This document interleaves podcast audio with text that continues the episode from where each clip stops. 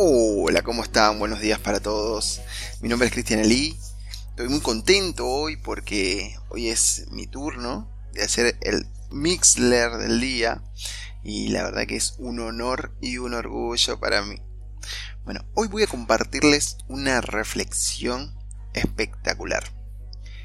En Queen, Nueva York, durante 1964, una tal Kitty Genovese fue brutalmente golpeada y asesinada delante de 38 vecinos que la vieron luchar por su vida durante media hora. Nadie intervino, nadie hizo nada, nadie llamó a la policía. Obviamente que para la época estamos hablando de 1964, no había redes sociales, nadie podía sacar un celular y grabarte en ese momento. Pero aún así es sorprendente como 38 vecinos mirando cómo estaban liquidando una mujer y nadie intervino. Búscalo en internet, fue un caso que dio la vuelta al mundo. De hecho, de este informe derivó en una investigación algo que los científicos llamaron el efecto espectador. Atención con eso. O sea, un estudio reveló que si hay un testigo de un probable crimen, es probable que se involucre. O sea, que lo trate de impedir. Porque estás vos solo y decís no puedo permitir esta injusticia. Pero a medida, escuchen esto, a medida que crece ese número de testigos, las posibilidades que alguien intervenga disminuyen, disminuye drásticamente. ¿Por qué? No sé. bueno, en realidad yo no sé. Pero los científicos dicen que el meollo de esta cuestión es que cuando la gente está en un grupo, por alguna razón, la responsabilidad de actuar disminuye, no se mete nadie. Seguramente porque dicen, ah, seguramente alguien ya llamó al 911, ¿para qué voy a llamar yo si aquel ya llamó? Y es como que todos piensan lo mismo, nadie llama a la policía. La cosa es que 38 testigos vieron cómo mataban a una mujer en el año 1964 y nadie hizo nada. Y de ahí se desprenden muchas cosas que son muy interesantes. Que cuando las personas dejan de pensar por sí mismas y empiezan a pensar con esta mente de rebaño, con esta mente de grupo, cortan el flujo de invención, cortan la creatividad, cortan el avance. Y se, verá, se va creando una cultura rancia, mediocre, ¿no? En lo cual hasta las tradiciones pierden su significado. Ya nadie recuerda por qué esas tradiciones se llevan a cabo. Voy a citar un ejemplo. Había una feliz pareja que se había casado y esta mujer eh, le cocinaba siempre en el horno un pan casero a su marido. Y siempre le cortaba las dos puntas de cada extremo al pan casero. Y el marido un buen día le preguntó, ¿por qué le cortas la punta, las puntas a este pan casero? Y la mujer le dijo, no sé, en mi casa siempre se hizo así. Vamos a preguntarle a tu mamá. Le van a preguntar a la madre y la madre le dice lo mismo. Mirá, no sé, siempre hicimos el pan con esta forma, cortándole las dos puntas. Le van a preguntar a la abuela. Y la abuela lo mismo, no se sabe por qué hacían el pan así, porque siempre se había hecho así.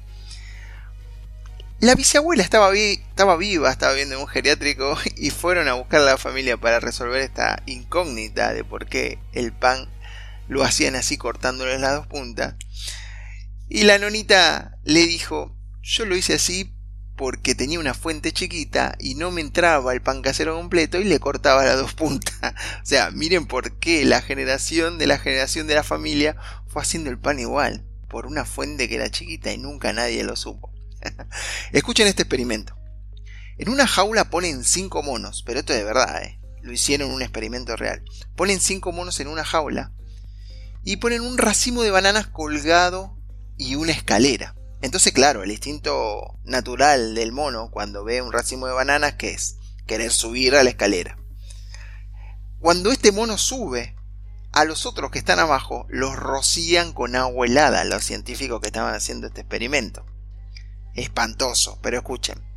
El monito sube la escalera para agarrar las bananas y mientras tanto rocían con agua helada a los otros cuatro monos que no estaban haciendo nada, solo estaban mirando.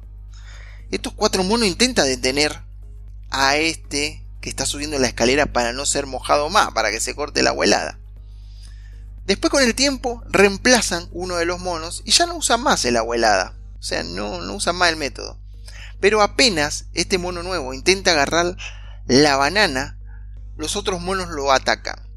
Intenta tres veces este mono nuevo y entiende que no tiene que subir a la escalera ya que los otros monos le van a dar una golpiza.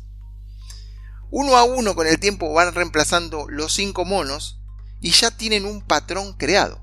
¿Cuál es ese patrón? Atacar a quien sube las escaleras. Aunque no tienen la razón, porque ya no hay más agua helada. Ninguno de estos monos nuevos fue rociado con agua helada. Pero el patrón creado en la jaula es atacamos al que sube las escaleras porque siempre se hizo así en esta jaula. Muy bueno, ¿no creen? Yo hace mucho tiempo que decidí, supongo que por mi edad, decidir por mí mismo, comprar mi libertad intelectual, en todos los niveles, ¿eh?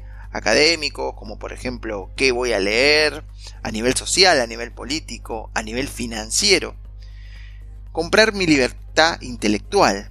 No es por rebelde, no es que yo quiera inventar algo nuevo, quiera inventar la rueda.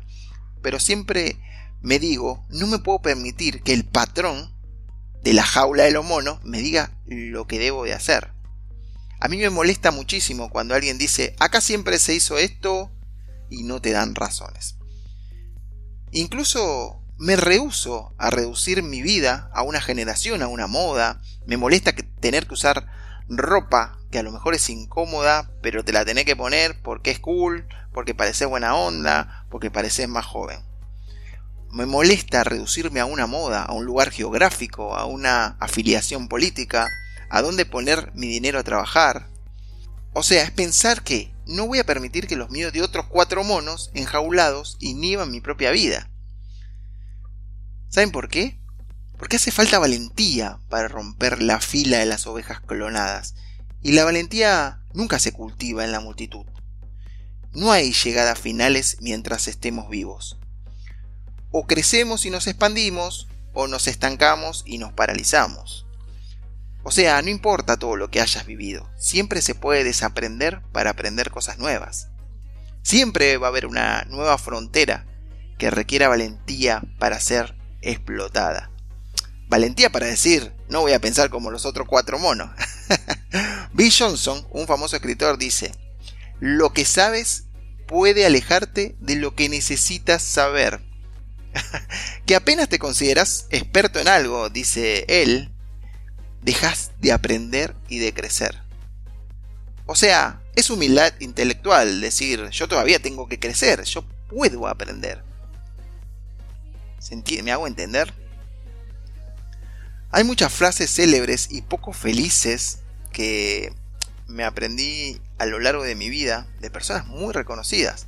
Frases de personas que pensaban como estos cuatro monos, atemorizados, que no permitían que un quinto mono subiera la escalera, que no sabían por qué. Por ejemplo, el hombre, hubo una frase típica que decía, el hombre nunca llegará a la luna, sin importar todos los avances, avances científicos del futuro. ¿Saben quién dijo eso? Lo dijo De Forest, padre de la radio en los Estados Unidos. O sea, no lo dijo cualquiera. También hay otra frase muy conocida que dice, pienso que hay un mercado mundial de no más de 5 computadoras en el mundo. Solo 5 personas podrán tener una computadora. ¿Sabes quién dijo eso? Thomas Watson, el presidente de IBM por allá por 1940. dice, no nos gusta como suena. ¿Quién querrá escuchar guitarras eléctricas de cuatro pibes con flequillito cortado?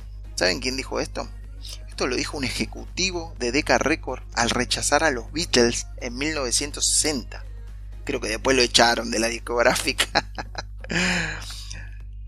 Escuchen esta otra frase. El concepto es interesante y está bien pensado, pero es humanamente imposible llevarlo a cabo. Nadie podría enviar un paquete al otro lado del mundo y menos en 24 horas. Esto lo dijo el profesor de la universidad en respuesta a la tesis que presentó Fred Smith en ese momento que proponía un servicio de entregas de correo de 24 horas y que luego, ¿saben quién fundó? FedEx, el dueño de FedEx, o sea, millonario. Otra frase poco feliz, el dueño de Blackbuster Video, que era una cadena de alquileres de película, un día recibió a un joven llamado Mark Randolph, lo cual le traía una maravillosa idea que tenía. La idea era alquilar películas digitalmente. Lo que el dueño de Blockbuster se le mató de risa en la cara y le contestó, esto nunca funcionará. Las personas siempre alquilarán películas. ¿Saben quién es Mark Randolph? Es el CEO creador de Netflix y tiene 180 millones de socios alrededor del mundo. Es una persona multimillonaria. O sea, la junta en pala gracias a que no escuchó el consejo del dueño de Blockbuster Videos diciendo que eso nunca funcionaría. De hecho hay un libro que se llama Eso nunca funcionaría, basado en esta historia. ¿Dónde estaríamos si esta gente hubiese dejado que los supuestos expertos, los cuatro monos asustados, dictaran nuestros límites? Eso es lo interesante de esta reflexión. Siempre va a haber en tu vida un montón de gente que te va a decir, no, no va a resultar. ¿Y qué vas a hacer? ¿Lo vas a escuchar? ¿Qué resultado tiene esa gente que vive en el miedo? Yo te cuento algo. El miedo te paraliza. El miedo hay que verlo como una pared, que si te animás a saltarla, si te animás a pasar del otro lado, imagínate que hay un montón de monedas de oro en el suelo que nadie se anima a agarrarlas por el miedo, por el miedo a pasar esa pared. El miedo se supera, amigos. ¿Cómo se supera el miedo? Bueno, supongamos que tenemos miedo a viajar en avión. ¿Qué te dice un psicólogo? ¿Qué hacemos? Bueno, viaja en avión. La primera vez vamos a sentir una transpiración en los dedos que corre por nuestro cuerpo, el corazón palpita muy rápido. Ese es el miedo atravesando nuestro cuerpo. La segunda vez un poco menos, sí vamos a seguir teniendo ese miedo. La tercera vez menos, poquito menos. La cuarta vez seguramente hasta lo disfrutas. En los miedos se enfrentan y se superan. Escuchen esto. Roger Bannister, maratonista, en 1954 rompió la barrera de kilómetro y medio en 4 minutos en una maratón, haciéndolo en 3 minutos 59 segundos. Nadie, ningún ser humano, había logrado romper la barrera de los 4 minutos. Él lo hizo en 3 minutos 59, o sea, le ganó un segundo. Hasta ese momento era inalcanzable, era peligroso para la salud de cualquier atleta que quisiera alcanzar menos de 4 minutos. Y cuando él atravesó ese velo de lo imposible, ¿saben qué pasó?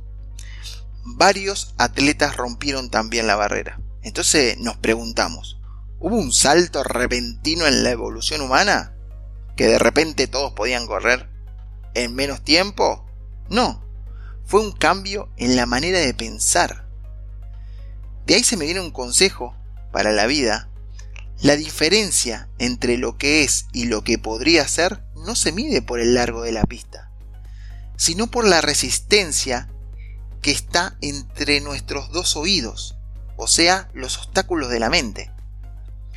Los obstáculos de la mente son los que no nos permiten pensar que una cosa sí se puede hacer.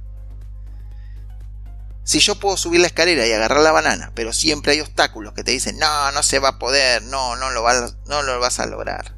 ¿Por qué sucede esto? Bueno, porque hay un fenómeno de no te metas, no asomes la cabeza, mejor quédate acá. ¿Por qué? Porque siempre se hizo así en esta jaula. Nuestra mente es como una computadora, amigos, que a veces entran, entran archivos que están infectados por los monos que están alrededor más que nunca valga la metáfora. Entonces nos impiden operar para aquello para lo que cual fuimos diseñados. Y hay que pasar un antivirus para esos archivos infectados, porque te van a socavar desde adentro. Miren, la mitad del aprendizaje en la vida consiste en aprender, y la otra mitad en desaprender lo que dicen los monos que están alrededor. No sé si sabían ustedes, pero las vacunas son pequeñas dosis de la enfermedad que querés combatir. Así se crea la inmunidad, ¿no es cierto? Entonces, la cura para el temor al fracaso no es el éxito, es más fracaso. La cura para el temor al rechazo no es la aceptación, es el rechazo. Tenés que estar en contacto de pequeñas cantidades de aquello a lo cual le tenés temor. Así se crea la inmunidad. Pero yo tuve experiencias que a mí me quitaron el temor a fracasar. Y vos me dirás, ¿porque tuviste muchos éxitos? No, porque tuve muchos fracasos. Aprendí la mejor filosofía. ¿Qué es lo peor que puede pasar? Y no hay mejor frase para emprender algo grande que esta. ¿Qué es lo peor que puede pasar? Como dice un video, como dice, como dice un video que anda dando vueltas por ahí de Yokoi Kenshi, cuando habla de inversiones, la gente dice, pero ¿qué tal si fracasamos? ¿Alguien tiene ahí un millón de dólares para perder? ¿No? O sea, que si fracasamos, no perdemos ni un millón de dólares. O sea, no tenemos, si fracasamos, ¿qué perdemos? Nada. Y las personas estudian la vida de los exitosos y fracasaron con un montón de millones de dólares. Nosotros no somos unos miedosos. Entonces, lancémonos. Que lo peor que puede pasar que es nada. Es una manera de vivir sin miedo, ¿no? A veces pagamos para subir a la montaña rusa, le pagamos a alguien para que nos asuste.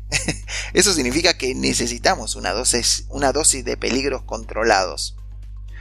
Porque al final de la vida vamos a lamentar lo cerca que pudimos haber estado de lograr un sueño.